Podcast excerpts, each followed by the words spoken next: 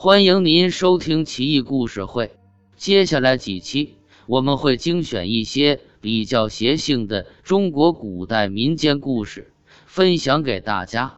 《怪事奇闻录》第一百九十四期：怪婚。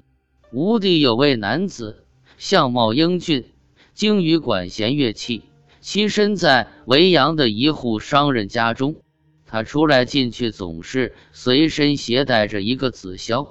一天晚上，他正在月下吹箫，忽有一位银须白发的老者飘然而至，询问了吹箫人的年龄之后，便想将女儿许配给他，遂邀吹箫人前去做客。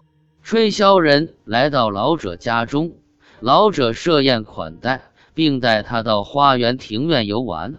在庭院里，吹箫人见到老者女儿，原来是位妖艳动人的姑娘。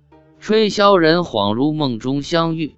第二天，老者给了吹箫人一些钱，催促他赶快回家，托人前来聘亲。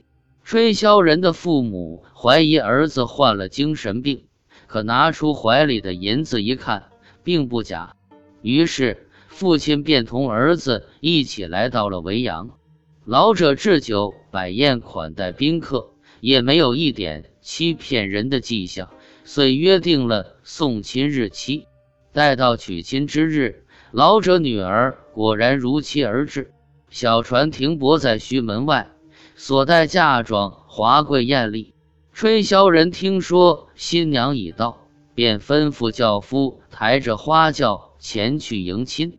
归来途中，观者家道，将要到门口时，掀开轿帘一看，新郎新娘却都不知所在。转眼间，那些嫁妆也化为乌有。大家急忙跑到胥门查看，船也不知去向。父亲为失去儿子而悲伤不已，又到维阳寻找旧址。到那儿一看，仅见古庙的三根房柱。